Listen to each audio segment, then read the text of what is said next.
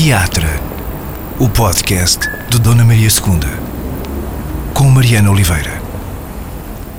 No teatro desta segunda quinzena de setembro uh, está connosco a Joana Craveiro, atriz, encenadora, dramaturga, uh, professora, doutora também, uh, fundadora e diretora artística do, do, Teatro do Vestido, autora nos últimos anos de umas boas dezenas de espetáculos, espetáculos acontecidos em palcos como estes, do Dona Maria II, mas também noutros lugares inusitados, dentro de um caminhão de tiro casas, eh, de lagares de azeite, de, de, um hospital psiquiátrico, mais recentemente de uma discoteca.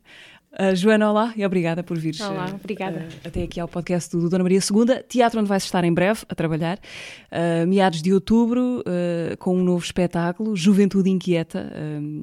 daqui por uns meses no Porto vais estrear também uma criação tua com o Vítor Hugo Pontes, a partir de um, de um texto teu. Ao Porto vais também levar o Aquilo que Ouvíamos, que, que estreaste este ano. Por isso eu quero perguntar-te neste momento, quantos tachos é que tens ao lume? Porque nós só conhecemos os espetáculos quando eles já estão, são coisas acabadas e é muito invisível o rastro de, de, preparação que está para trás. O que é que tens neste momento em curso? Eu tenho sempre bastantes tachos ao lume.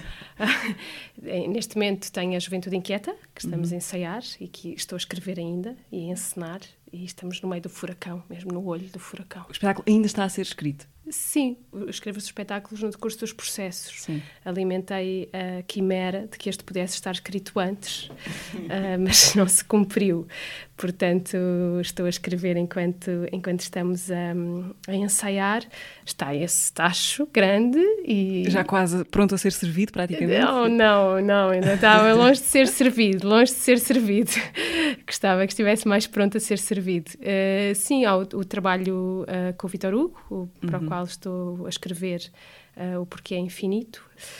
Tenho várias coisas que tô, estou a escrever. Para a semana também começo a ensaiar com os meus alunos o espetáculo final deles, que é sempre a tradição deste, deste primeiro semestre de ano letivo, com estreia em janeiro. Uhum. Portanto, Portanto, vários cozinhados a acontecer em Sim, vários uh, cozinhados. Uhum. Uh, falemos desta juventude inquieta, uh, que está aqui já ao virar da esquina do mês de setembro. A estreia é 16 de outubro. É um espetáculo a partir de Augusto Abeleira, do romance A Cidade das Flores, que tu, aliás, trouxeste. Há, há muita Trouxe. bibliografia aqui nesta conversa. Sim. De que é que fala a Juventude Inquieta, primeiro, antes do, do livro? Ou se calhar não dá não, para falar é, dos dois em não, separado, é não é? Isso, é isso, essa, é, compreendeste a complexidade do espetáculo mais rápido do que às vezes nós que estamos dentro. Ou seja, um, há muitas formas de se, de se, partir de uma obra. Eh, eu, eu particularmente gosto muito de partir de obras uh, de ficção, eh, ou outras mesmo, não tem que ser necessariamente ficção.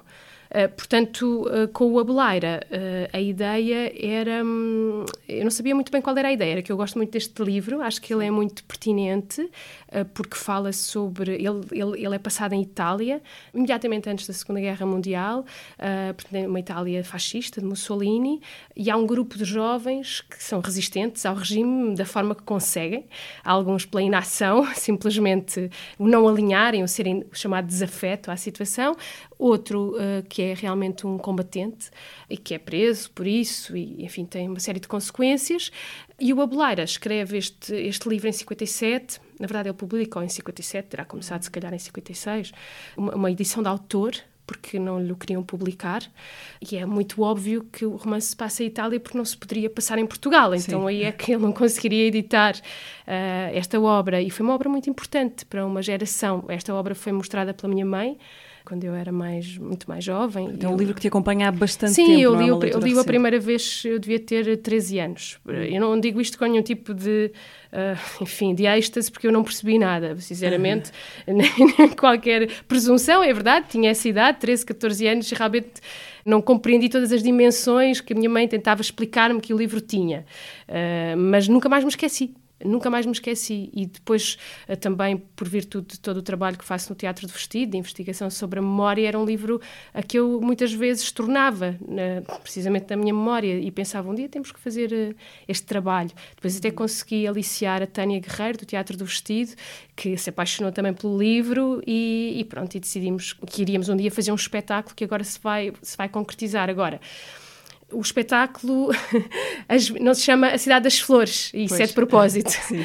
Aliás, nem tenta chamar-se nada nem, parecido. Nada de todo, ou seja, é, é, é, um, é um espetáculo, é uma criação na qual a Cidade das Flores tem uma, uma, uma função muito específica que nós estamos a tentar fazer uh, um filme a partir da Cidade das Flores e ela tem uma função muito específica. Ela surge, a história é contada, mas há muitas outras coisas que se passam em torno dessa ação, dessa narrativa. Lembras-te do que é que com, com 13 anos, mesmo não tendo percebido grande coisa do livro, o que é que te ficou?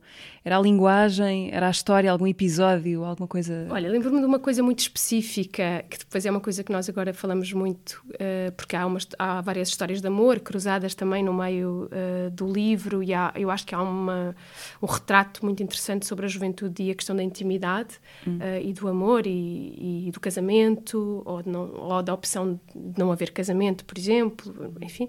E há uma, um episódio, uma frase que me ficou sempre, que era que hum, alguém dizia ao protagonista: uh, Tu não gostas do amor, tu gostas é da infância do amor. Lembro-me perfeitamente disto, deixar isso sim uma ideia. Ah, que é que, que é que será isso, né? não, não, que é que será esse sentimento? Porque há muito essa questão no livro, a partir do momento que tu dizes que gostas de outra pessoa, vais deixar de gostar dela. Lembro-me disso especificamente. Lembro-me muito da minha mãe falar que o livro era sobre uh, uma utopia de uma cidade, que por isso chamava a Cidade das Flores, uma cidade onde haverá tempo para o lazer e para tudo isto. E eu lembro-me de ler o livro e dizer, mas eu não estou a encontrar isto, porque isso só surge no fim da Sim. obra e é o romance que o o protagonista acaba por vir a escrever no final, uh, mas de todo, eu, eu achei curioso ela apresentar-me o livro dessa forma, que ainda hoje apresenta dessa forma. Voltámos a falar há pouco tempo sobre o livro. Eu disse, mãe, mas o livro não é de todo só sobre isso. Ela, ah, eu não me lembro nada dessa história do fascismo. Como é que é possível? Tenho a certeza que quando leste, Sim. isso era uma questão muito premente, porque leste ainda em ditadura, não é? Mas é, é curioso, cada um vai guardando a, Sim, cada um vai parte. guardando. Recordo-me disso, recordo-me bem disso e recordo-me uma forma de escrever que, é, que me interessa muito, que eu acho que o livro é muito cinematográfico, muito mesmo, e a forma como o narrador a presença do narrador, que é muito como a escrita do Abeleira, tem esta, esta ideia de um, um narrador que, que, sabe, que vê, que adivinha, que anda para trás e para a frente, ele é como o realizador. E isso acho que sempre me ficou. Se estiverem por acaso a ficar aliciados para ler o livro, convém avisar que não vai ser fácil, possivelmente. Há as bibliotecas, não é? Sim, é, que, pode, livro, podem sempre não... recorrer, mas está, uh, esgotado há bastante tempo. está, está esgotado e nós conseguimos comprar todos os exemplares em segunda mão disponíveis no mercado. Não, estou a brincar, se calhar ainda se arranja, mas sim, está esgotado há algum tempo. Uh, pode ser até que venha aí um pretexto uh, para uma reedição. O Abelara dizia uma coisa interessante, que era daqui a 50 anos este livro já não será necessário. E ele diz isso no pós-fácil, que é lindíssimo, pós-fácil desta edição. Esta é uma terceira edição que eu tenho aqui. Nós temos todas as edições possíveis, em cena, nomeadamente. Mas uh, ele dizia: eu, eu espero que daqui a 50 anos não seja necessário ler este livro. E eu, eu acho que é. Eu acho que é. Há vários espetáculos, olhando só para os últimos meses, ano e pouco, uh, e aqui para o Teatro Nacional uh, Dona Maria II, uh, que nos têm posto a pensar nestas transformações políticas recentes e muito rápidas que, nos têm acontecido aqui na nossa vizinhança europeia. Mais evidente de todos, se calhar, o Catarina e a Beleza Notar Fascistas, do Tiago Rodrigues. Agora, recentemente, a, a Praça dos Heróis do, do David Pereira Bastos, a partir do, do Thomas Bernard. Queria perguntar-te se neste teu espetáculo o teu olhar é mais o do pessimista, de afinal 50 anos depois ainda é preciso ainda, ainda é preciso falar disto, ou de quem acredita que o lado certo da história vai levar a melhor? Eu sou completamente antipessimista, portanto, isso para mim não é uma questão que não se coloca, para mim, não é? Porque eu acho que o teatro que eu faço também é um teatro de esperança. Uh, que sim, de reflexão e de, de, abordagem das coisas e de denúncia, às vezes, até de certos, enfim, ou de revelar certos mecanismos associados, nomeadamente às questões da memória, porque é que se escreve sobre umas coisas e não sobre outras, porque é que se reescreve certos episódios, mas uh, eu, eu acho que temos que estar muito atentos. Eu, eu creio que o fascismo é como uh, diz o que é um dos livros que eu trouxe, nossa leitura obrigatória de Rob Riemann, O Eterno Retorno do Fascismo, em que ele explica, isto é um livro de 2010, que o fascismo é uma coisa que nunca desapareceu, nem depois da Segunda Guerra Mundial, não desapareceu, quer dizer, é, é uma força bastante difícil de caracterizar e que está constantemente a ameaçar surgir e que se alimenta de ódios, de ressentimentos, de incompreensão, de ignorância até, de preconceitos, de muitas coisas que nós sabemos e que vai, é volátil. Mas isso então não é uma boa razão para ser pessimista? Eh, sim, mas, mas é só, eh, eu, eu acredito que a vida é um combate permanente, seja no nosso corpo, seja com tudo. Ou seja, pensar também numa existência em que não, não haveria combate político, por exemplo, ou, ou, não haveria combate de ideias, também, eu não sei, se parece um bocadinho totalitário, não é? Acho que devemos estar pessimistas porque o planeta está a morrer, porque nós destruímos o planeta, porque não sei se há esse futuro, não é? mas não, não, não, eu, eu, tenho muito receio do pessimismo que nos paralisa. Tenho tanto receio desse, desse, pessimismo como do otimismo que nos faz não ver nada ou nos faz desvalorizar, como aliás é provado neste livro e noutros sobre o fascismo uh, e a ascensão dos fascismos, nomeadamente ali na transição entre as duas, entre as duas guerras, é? que muito disso se atribui à, à, à, elite se ter demitido e muita gente se ter demitido e ter achado que aquilo não era uma coisa, não é muito importante, nunca vai a lado nenhum. Isso eu também vejo hoje em dia essa atitude. Uh, e acho que isso é uma atitude perigosa. Acho que devemos ser constantemente combativos e para mim combater é uma forma de otimismo, porque acreditamos sempre que virá alguma coisa melhor. Uh, estes livros vão estar todos em cena? Estes que trouxeste para aqui uh, ou não? Não, não todos, mas alguns vão estar, sim. Penso que sim, penso que vão estar. Queres uh, desbravá-los já ou, vamos, ou deixamos-los para mais logo? Quer dizer, trouxe o, o a minha edição, cidade, uma, das edição da, uma edição da cidade, da cidade das Flores, pronto, toda anotada, arriscada, rasurada, enfim, notas à margem. Trouxe um livro dos cadernos de Dom Quixote, uma coleção que eu adoro. Uh, isto, é, isto é anos 70, 60, 70 e, e, alguns deles, muitos deles proibidos em Portugal. Uhum. E eu tenho uh, esta, esta coleção que vou comprando e esta chama-se O Futuro é dos Jovens. E, e interessava-me porque eu queria refletir sobre esta questão de como é que a juventude luta política e ideologicamente nas diferentes épocas. Eh, precisamente é uma das questões do, do espetáculo. Pronto, é, é, uma das, das coisas que tenho aqui, mais o eterno retorno do fascismo. E estes, se calhar, deixo para o fim para okay. as sugestões. Está bem, ficam em stand-by. Joana, tu tens regressado com muita assiduidade aqui ao Teatro Nacional. Já agora, lembras-te da, primeira vez aqui, como, eh, como criadora e também como espectadora? Tens registro dessas primeiras vezes aqui? Uh, como espectadora, tenho vários registros importantes, não sei qual é que terá sido o primeiro, porque eu vinha ao teatro, a minha mãe é uma pessoa que já gosta muito de teatro e que nos, uh, pronto, tive o privilégio, né, a oportunidade de poder ver teatro desde bastante jovem e, portanto, lembro-me de vir aqui ao Teatro Nacional há várias peças. Lembro-me do, do, do Fausto Fernando Fragmentos, há muitos anos atrás, e, que me marcou muito esse cenário. Por acaso tem a ver com o cenário que estou aqui a fazer. É curioso. Estás a fazer agora a ligação. Agora estou a fazer a ligação, sim. e hum, com, antes de ser criador, quer dizer, antes de ser criadora do Teatro do Vestido, eu, o meu espetáculo final da Escola Superior de Teatro e Cinema foi aqui, na sala estúdio. Isso foi muito importante para mim. Foi dirigido pelo Carlos Pessoa e era As Moscas, uh, a partir de Sartre e eu, portanto, estreiei-me, digamos, como atriz na sala estúdio lá em cima. Portanto, isso terá sido mais ou menos por que ano? Isso foi em 97. 97. 1997, okay. sim. Eu dizia, tens voltado aqui com muita assiduidade nos últimos anos, com, com, vários espetáculos, mas desta vez há uma circunstância nova com esta juventude inquieta, é, é que vai ser a, a, primeira vez que o Teatro do Vestido ocupa a Sala Garrett. É. O que podia ser um dado mais ou menos um, sem interesse, mas não é porque se há coisa que associamos imediatamente à experiência do teatro do vestido, é a ideia de proximidade, uhum. é? de estar ali, eh, proximidade física, uhum. de estar ali em cima de, de vocês, a ver quase o que têm nas mãos, o que estão a fazer. O espaço é, normalmente é pequeno, então estamos em trânsito por um edifício, e, e, mesmo quando não, quando não estão, ou quando há um palco, a distância nunca é muito grande. Não, não são espetáculos de multidões, é? e, e isso é importante na experiência. E então, Joana, como é que vai ser? Ocupar aquele palco quase tão grande com uma plateia que está à frente? Isto é um pouco como aquela frase de Zé Mário Branco, que nós andamos para aqui chegar, não é? um, tanto 20 anos depois da fundação da companhia, que faz este ano 20 anos, uh, nós vamos então para a Sala Garrete. Uh, eu também acho que é, que é digno de nota nesse sentido de que não, não foi uma sala que eu tivesse procurado, na qual tivesse procurado fazer espetáculos, uhum. uh, naturalmente, não, não me era uh, natural nesse sentido. Eu gostava imenso de uma sala que havia no piso zero, por exemplo. Fiz aqui um exercício com, com os alunos da Escola Superior de Teatro e Cinema. Quer dizer, eu sempre procurei um pouco desses espaços potenciam esse outro tipo de relação protocolar com as plateias, pronto, exatamente, essa intimidade, essa, essa proximidade.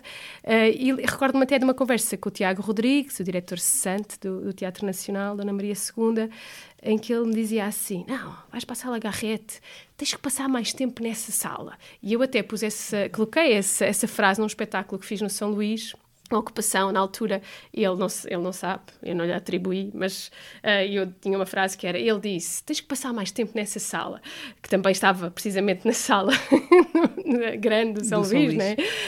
na sala Luís Miguel Sintra, e, e, e, que, eu, que eu achei curioso, ok, agora sala Luís Miguel Sintra, depois sala Garrett, portanto é, é claro que, que sinto essa responsabilidade como criadora de estar ali a habitar aquela sala, eu sinto.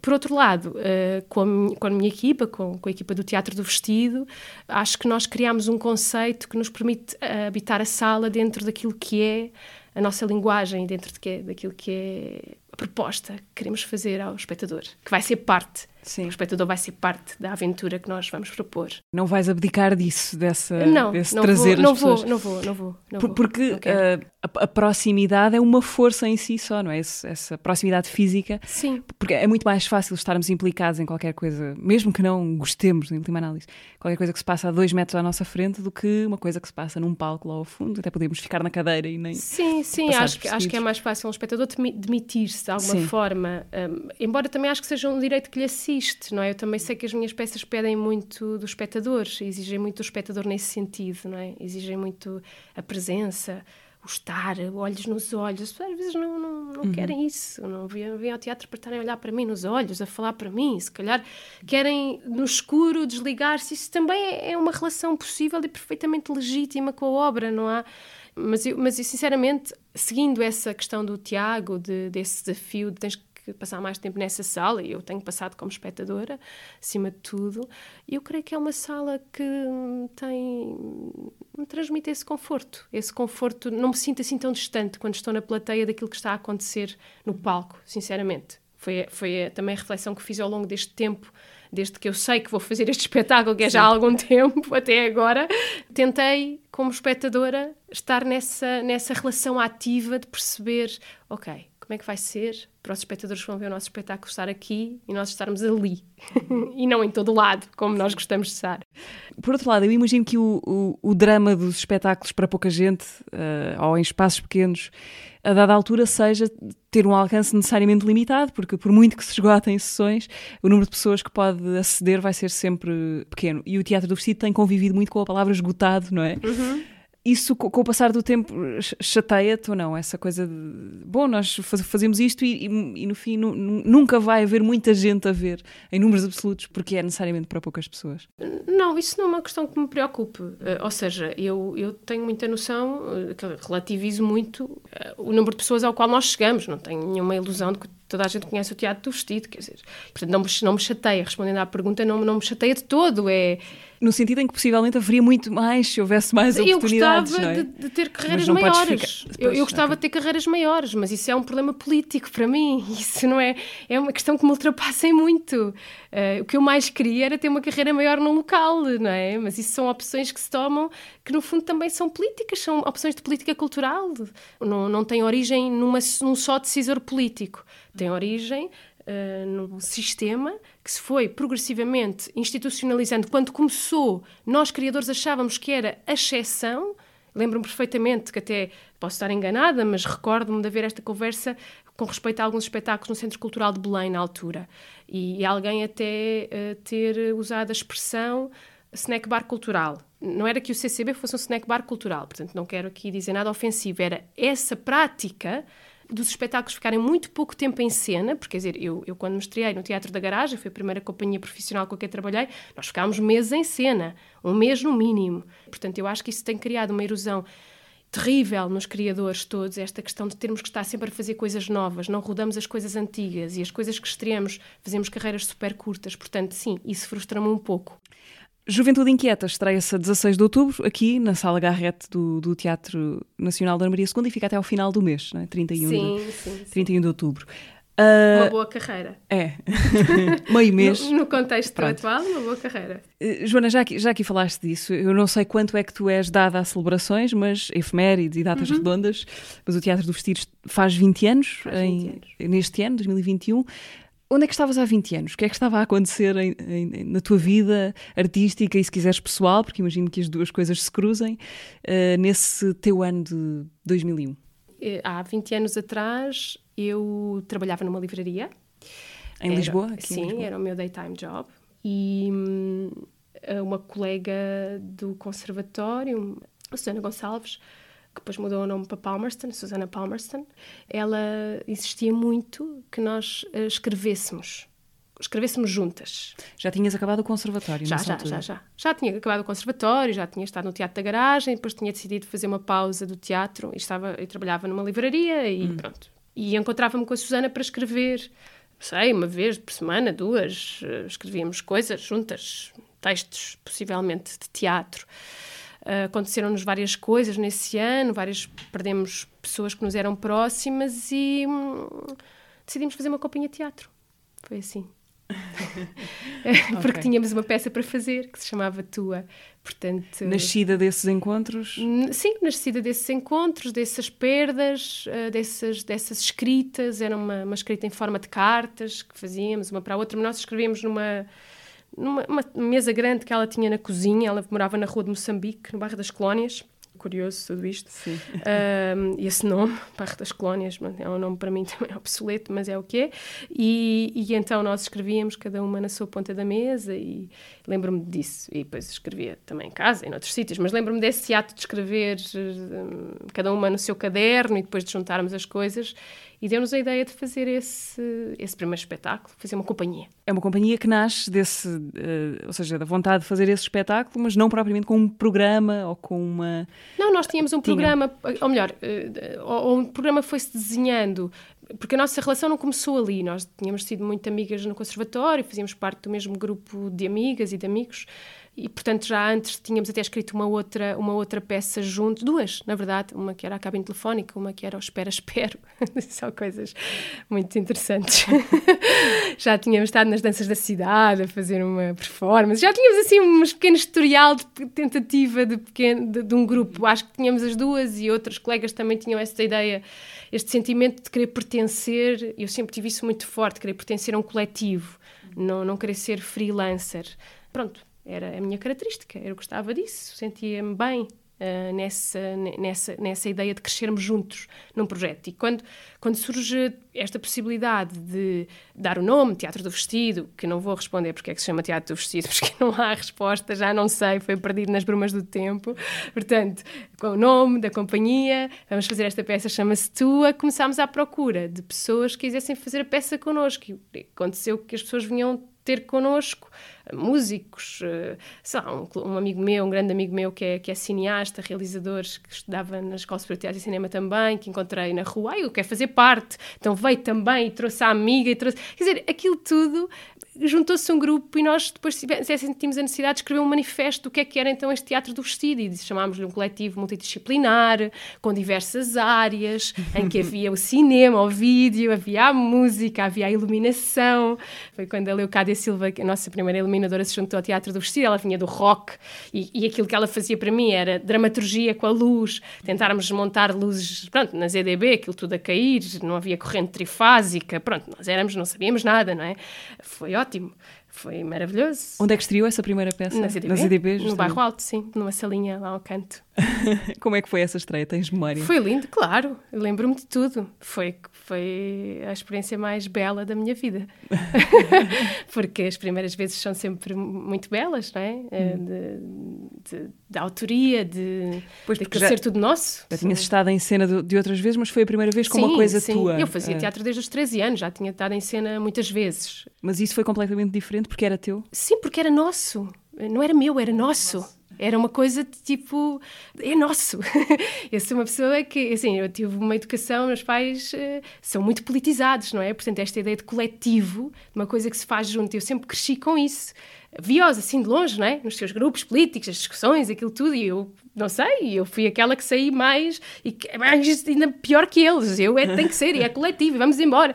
E, portanto, eu naquele momento, é assim, eu, eu só conseguia sentir isso, isto é nosso, é tudo nosso, a música é nossa, o texto é nosso, meu e da Susana, não é? Evidentemente, e a encenação era minha, porque, pronto, era coletivo, mas havia uma encenadora, uma pessoa que queria encenar que era eu, eu queria ensinar. E ela queria ser ensinada por mim. Nós estávamos as duas em palco e era maravilhoso. Aquilo foi, foi, foi uma experiência, o orgulho que nós sentíamos de termos construído a obra. Estávamos sempre também esgotadas, não sei como é que aquilo aconteceu, mas aconteceu.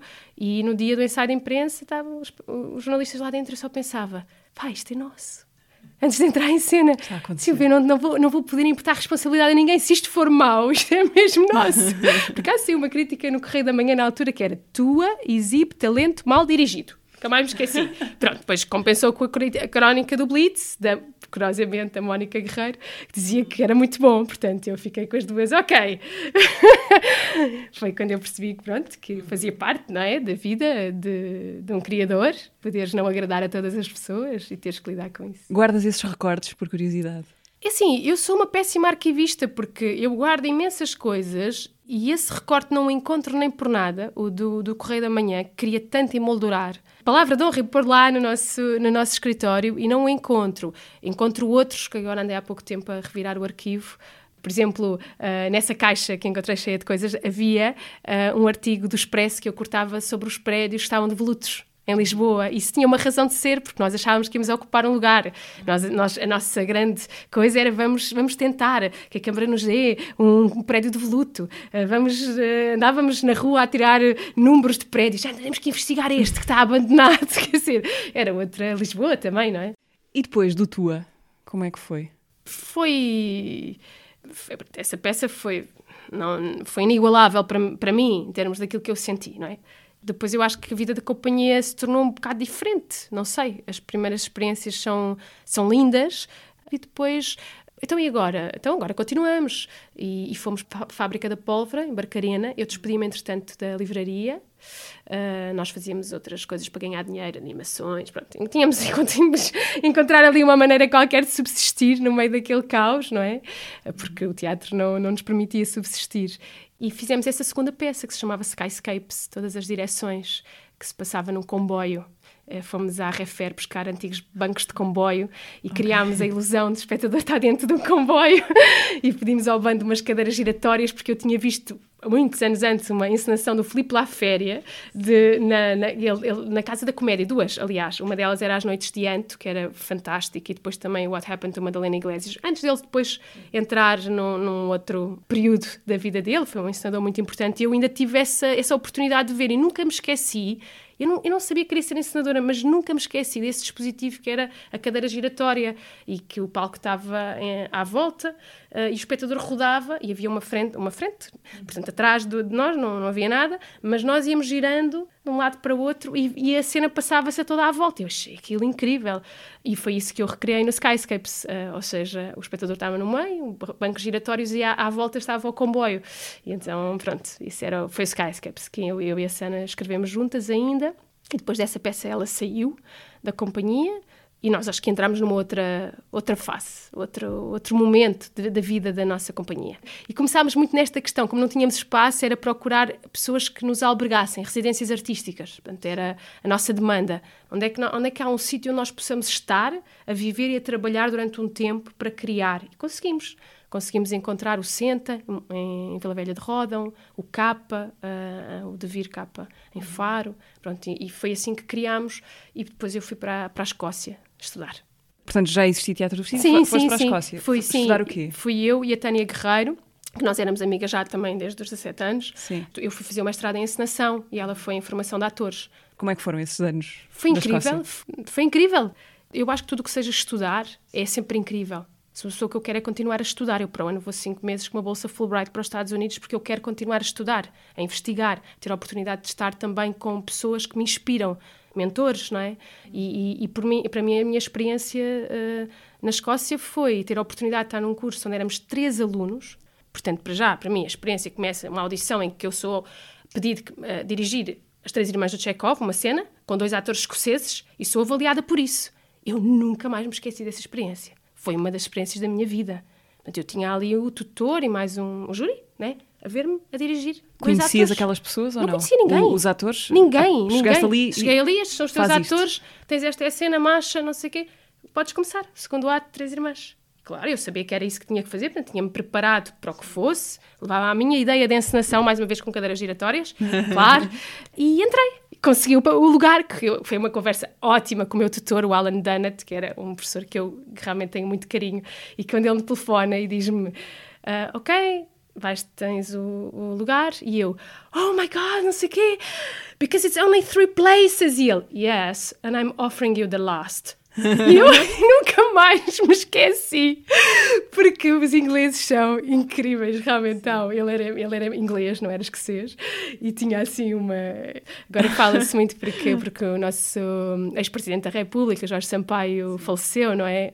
E fala-se muito desta questão British, porque ele era muito anglófono e tinha isso. E eu sei exatamente o que eles estão a falar, porque tendo vivido em Inglaterra na Escócia, pronto, em diversos períodos da minha vida, eu sei exatamente. E o, e o Alan, este meu professor, ele era, ele era extraordinário, porque ele não disse aquilo por mal, mas era aquela secura inglesa, tipo, yes, and I'm offering you the last. Mais tarde ele vai-me atribuir o prémio de mérito da escola. Eu achei que isso foi a minha vitória, portanto, dentro, o último lugar até. Depois o prémio de mérito, achei isso que ao mesmo tempo eu acho que o conquistei.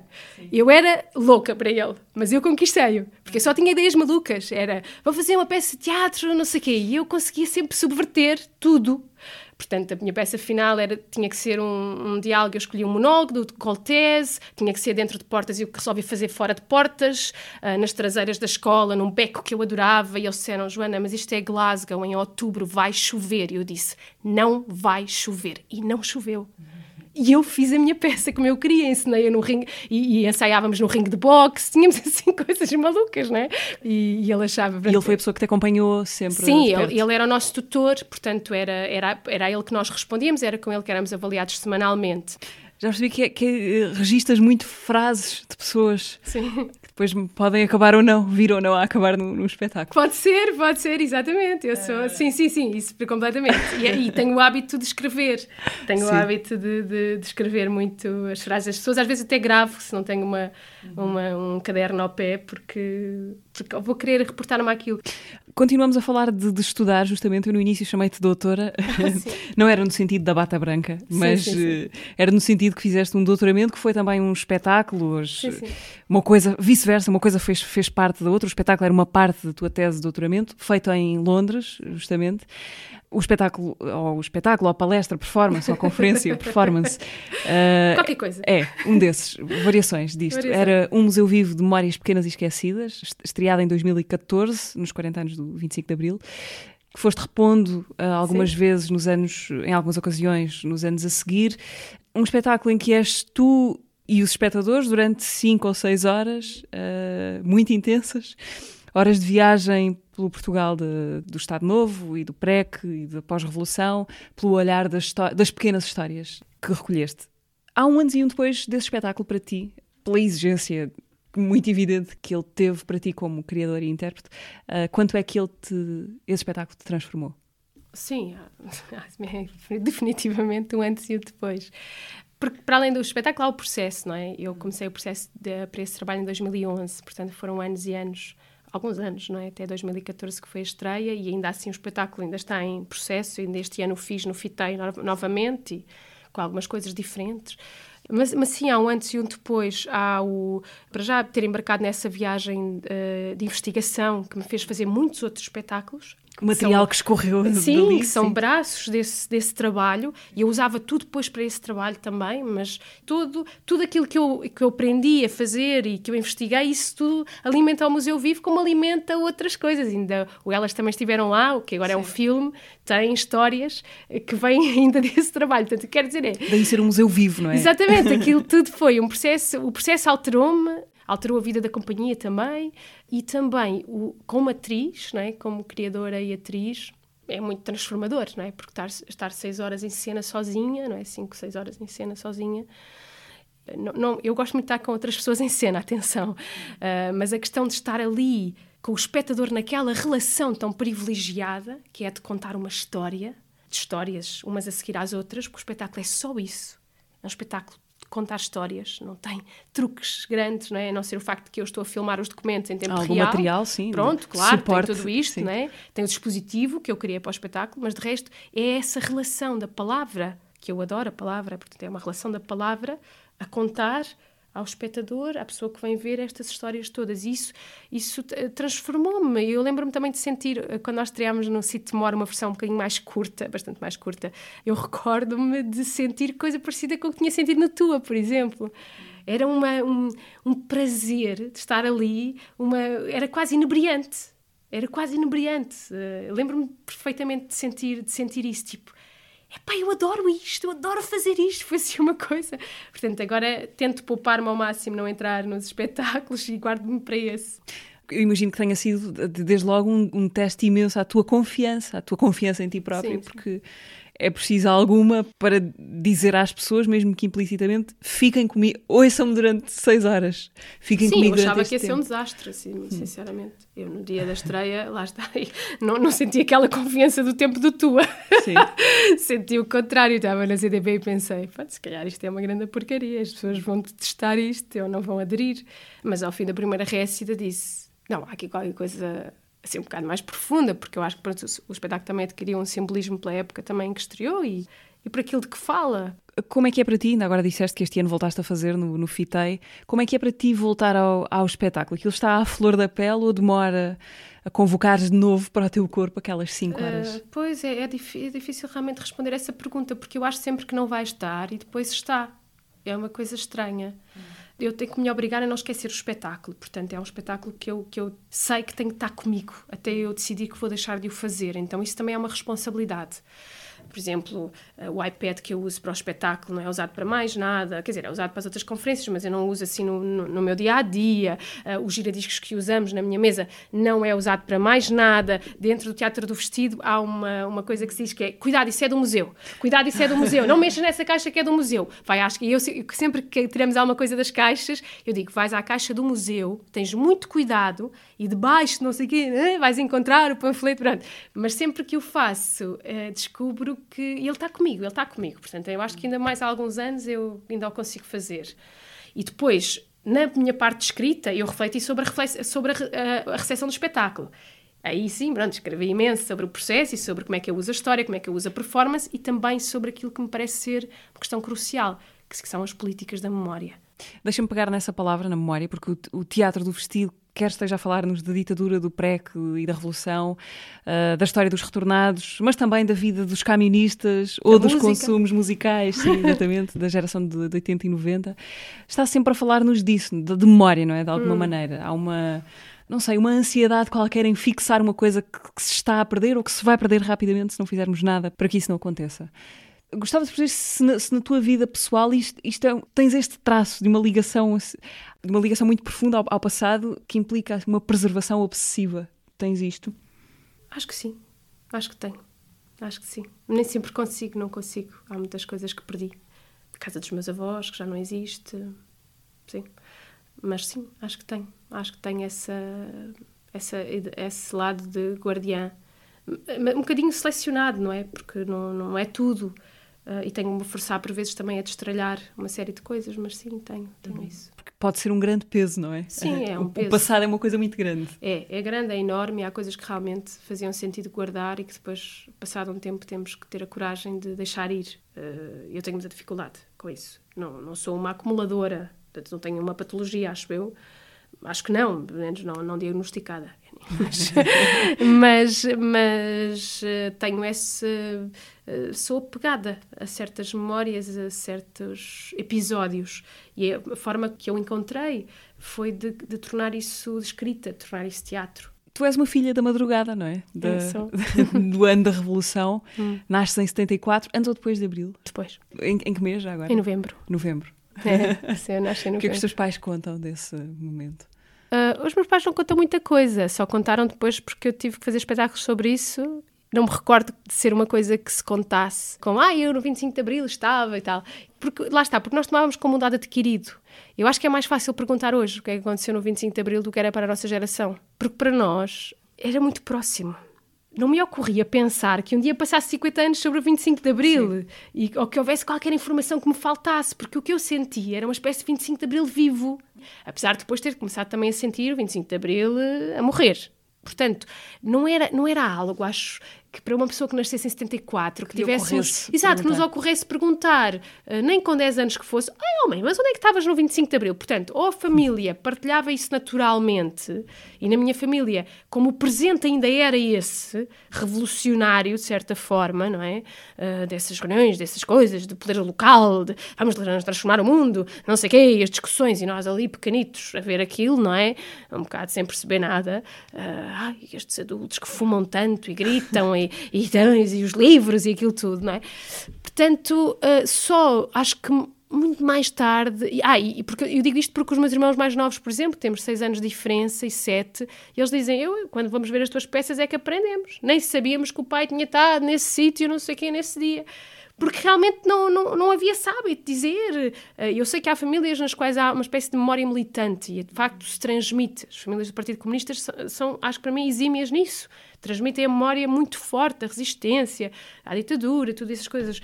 Eh, na minha família era um bocado mais pela vivência que nós apanhávamos as coisas e sentíamos perfeitamente dentro de um ambiente revolucionário quando estava a preparar o, aquela performance que fiz durante, durante o primeiro confinamento na cidade de Lavada e Livre, em que eu andei na rua 12 horas, eh, enfim, em diversos pontos, onde o 25 de Abril decorreu, dia 25 de Abril, eu ia fazendo telefonemas pontuais às pessoas e combinei com o meu pai que lhe fazia um telefonema e com a minha mãe também e achei curiosíssimo o meu pai contar em direto naquele live, não é? Que aquilo era um live, coisas que nunca me tinha dito e que me deixaram muito surpreendida de onde é que ele estava, o que é que estava a fazer e que vinham a correr não sei de onde e que depois passaram pelo Largo do Carmo e que eu não fazia a mínima ideia. Quer dizer, e que depois foi e, e depois só chegou a casa no dia a seguir e depois chateou-se com o pai. Quer dizer, eu não sabia nada daquilo. Foi, foi, ouvi pela primeira vez. O teatro aparece-te como o gosto pelo teatro. De, ias com a tua mãe, de, com, os teus pais, sim, dias há bocadinho. Sim, sim. Começaste aos 13 anos a fazer uh, uhum. teatro. Consegues situar o teu interesse? Tinhas artistas na família? Alguém não, não tinha. Eles dizem que havia um tio uh, que era da família da, da minha mãe, do, do, sim, da minha avó, da parte da minha mãe, e que era um irmão dela que tocava guitarra. Às vezes dizem que eu saiba é esse tio que eu não sei, que estava lá na terra, uhum. com quem também não tínhamos grande ligação, e falavam de uns, uns teatros que faziam lá nessa aldeia da Zibreira, que era o enterro do bacalhau, pronto. As coisas para mim são uns nomes que eu não sei bem o que é que é, portanto, para mim, o meu, meu gosto pelo teatro foi basicamente esse aí, como espectadora, não é? Que acho que, acho que é como, como se nós temos de ser educados para ser espectadores, não é? Por isso é que eu digo, foi uma oportunidade, foi um privilégio. Também sabia que na minha turma da, da escola secundária as pessoas não iam propriamente, muitas delas, ao teatro, não é? Mas eu ia, ia com a minha mãe, porque ela gostava muito. Começou assim, e depois há um dia que ela diz: Ah, vocês estão aqui tão desocupados, vou-vos mandar para este curso de teatro. E mandou-me a mim e ao meu irmão para um curso de teatro. Uh, no TIL, no Teatro Infantil de Lisboa, que na altura era na, no Largo do Calvário, e, e, com a minha mãe, quanto mais longe, melhor. Portanto, ah, vão lá e façam e tornem-se independentes e autónomos e tudo isto. E, portanto, lá fomos. Eu fui com o meu irmão mais velho, tinha três anos mais que eu respondemos a essa, a essa coisa, para a audição, para um curso de teatro, supostamente, pós-laboral, portanto, à noite. Uhum. e lá íamos os dois. Como eu tinha um irmão mais velho, isso era, tinha algumas vantagens, porque Sim. eu ia com ele fazia coisas, não é? Íamos, ao, íamos uh, para o curso de teatro, às vezes íamos a concertos, às vezes, pronto, ele levava ali a irmã que era um emplastro, mas permitiu-me conhecer outras coisas, pronto, que foi aí que eu comecei. Entretanto, és antropóloga também. Uhum. Isso explica muita. Não, não explica tudo, mas explica algumas coisas. Sim, uh, sim, sim. Essa formação foi uma inclinação que te surgiu quando? Foi, é porque o meu irmão tinha uma namorada que também se chamava Joana e ela era antropóloga. não, não foi por isso. Eu tive antropologia na escola, não sabia, eu gostava muito de escrever, cheguei a pensar em ir para a comunicação social. Quiseste ser jornalista? Quis, quis, quis. Durante muito tempo queria ser jornalista. Mas depois eu tive ali uma fase em que, que mudei de estilos, de coisas, de tudo, e repensei muitas coisas e depois tornei-me mais próxima das questões também ecológicas, das causas ecológicas e depois fui, fui fazer o 12 ano na Alemanha, num programa de intercâmbio, AFS, onde trabalhei também numa, como parte no meu programa, pronto, enfim, numa loja de coisas de, de comércio sustentável, pronto, tinha assim muitas inquietações e quando voltei, por acaso, meu irmão já namorava com essa rapariga, com a Joana, que estava a fazer eh, antropologia na Nova, na FCSH. Eu gostava de antropologia, gostava imenso dela, ela contava coisas que eram muito aliciantes. Eu queria ser atriz, mas não tinha coragem de dizer aos meus pais, portanto fui para a antropologia. Foi assim. Minha o conservatório surge pouco tempo depois. Logo no ano a seguir eu fiz os dois cursos ao mesmo tempo. Uhum. Foi assim. Há uns anos tiveste um, há, há, uns anos poucos, tiveste um projeto que, que, resgatava a presença das mulheres nos eventos históricos, nos grandes e nos Sim. pequenos acontecimentos, eh, presenças frequentemente apagadas. O, o, Elas também estiveram lá. Queria pegar só nisto para te perguntar se hoje ainda ser mulher nas artes, criadora, uma criadora mulher, ainda é uma desvantagem competitiva. Competição, se calhar, não é a melhor palavra, mas. Hum. Não, é uma desvantagem, é uma característica e que é mais difícil. É muito mais difícil, sim. E, e sentes isso? Sim, como? sim, sim. Na comparação? tantas maneiras. Uh, na forma como falam com uma mulher, uh, independentemente dela ser diretora de uma companhia, como é o caso, não é? Como às vezes me explicam coisas do meu próprio espetáculo, que eu acho que é extraordinário, como se eu não soubesse, ou como não soubesse o que é que estou a fazer, não é? Pode-se manifestar de diferentes formas, ou essa condescendência, ou, ou simplesmente forças mais invisíveis uh, que fazem com que às vezes uma pessoa sinta assim, mas porquê é tão difícil? E depois pensas, ah, sim, por isto claro. É muito interessante esta questão, como outras, porque quando nós dizemos estrutural, tal como falamos do racismo estrutural, e há muitas pessoas que dizem, não, mas Portugal não é um país racista, não é? Porque, porque é estrutural, às vezes é difícil identificar, especialmente para uma pessoa que não é ou não tem essa condição. Então, eu, mulher branca, uma pessoa branca, vou e digo, não, Portugal não é racista, mas e o que é que eu sei sobre isso? Senti na pele? Qual é que é o meu, o meu posicionamento, o meu lugar de fala? E a questão também se coloca uh, nessa questão do machismo estrutural e, de, e da discriminação estrutural das mulheres e do seu papel. Por vezes está montado de uma tal maneira que nós próprias queremos explicá-lo e não conseguimos. Só conseguimos dizer aquilo que nós sentimos. Eu lembro-me, por exemplo, a, minha mãe era uma pessoa do poder local, portanto, era, não é autarca, é funcionária de uma Câmara Municipal. E, uh, dada a altura da vida dela, tinha, tinha, era assessora, portanto, tinha um, muito trabalho. Eu recordo, sempre me recordo de uma coisa que ela dizia, que era marca umas reuniões às sete da tarde, sabendo que é a hora que eu tinha que ir buscar os, os miúdos.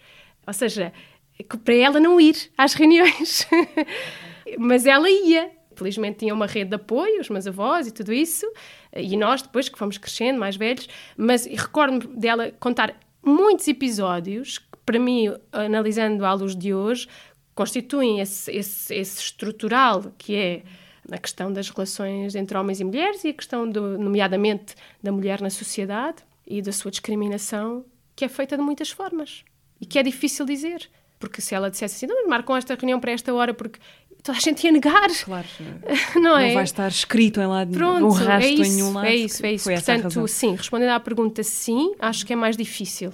Acho que é mais difícil. Nem sempre é, é, é, se consegue explicar porquê que é mais difícil ou em que é que isso se traduz. Mas eu sinto que é mais difícil. Joana, vamos rebobinar num minuto rapidamente a conversa que tivemos aqui há 15 dias com o Paulo Furtado, o Legendary Tiger Man. Ele fez a direção musical do espetáculo Andy, a primeira criação de palco do realizador Gus Van Sant, estreada aqui no Teatro Nacional. Nunca tinha tido nenhum contacto com o Gus, mas era super fã e obviamente fiquei super entusiasmado quando esta proposta apareceu.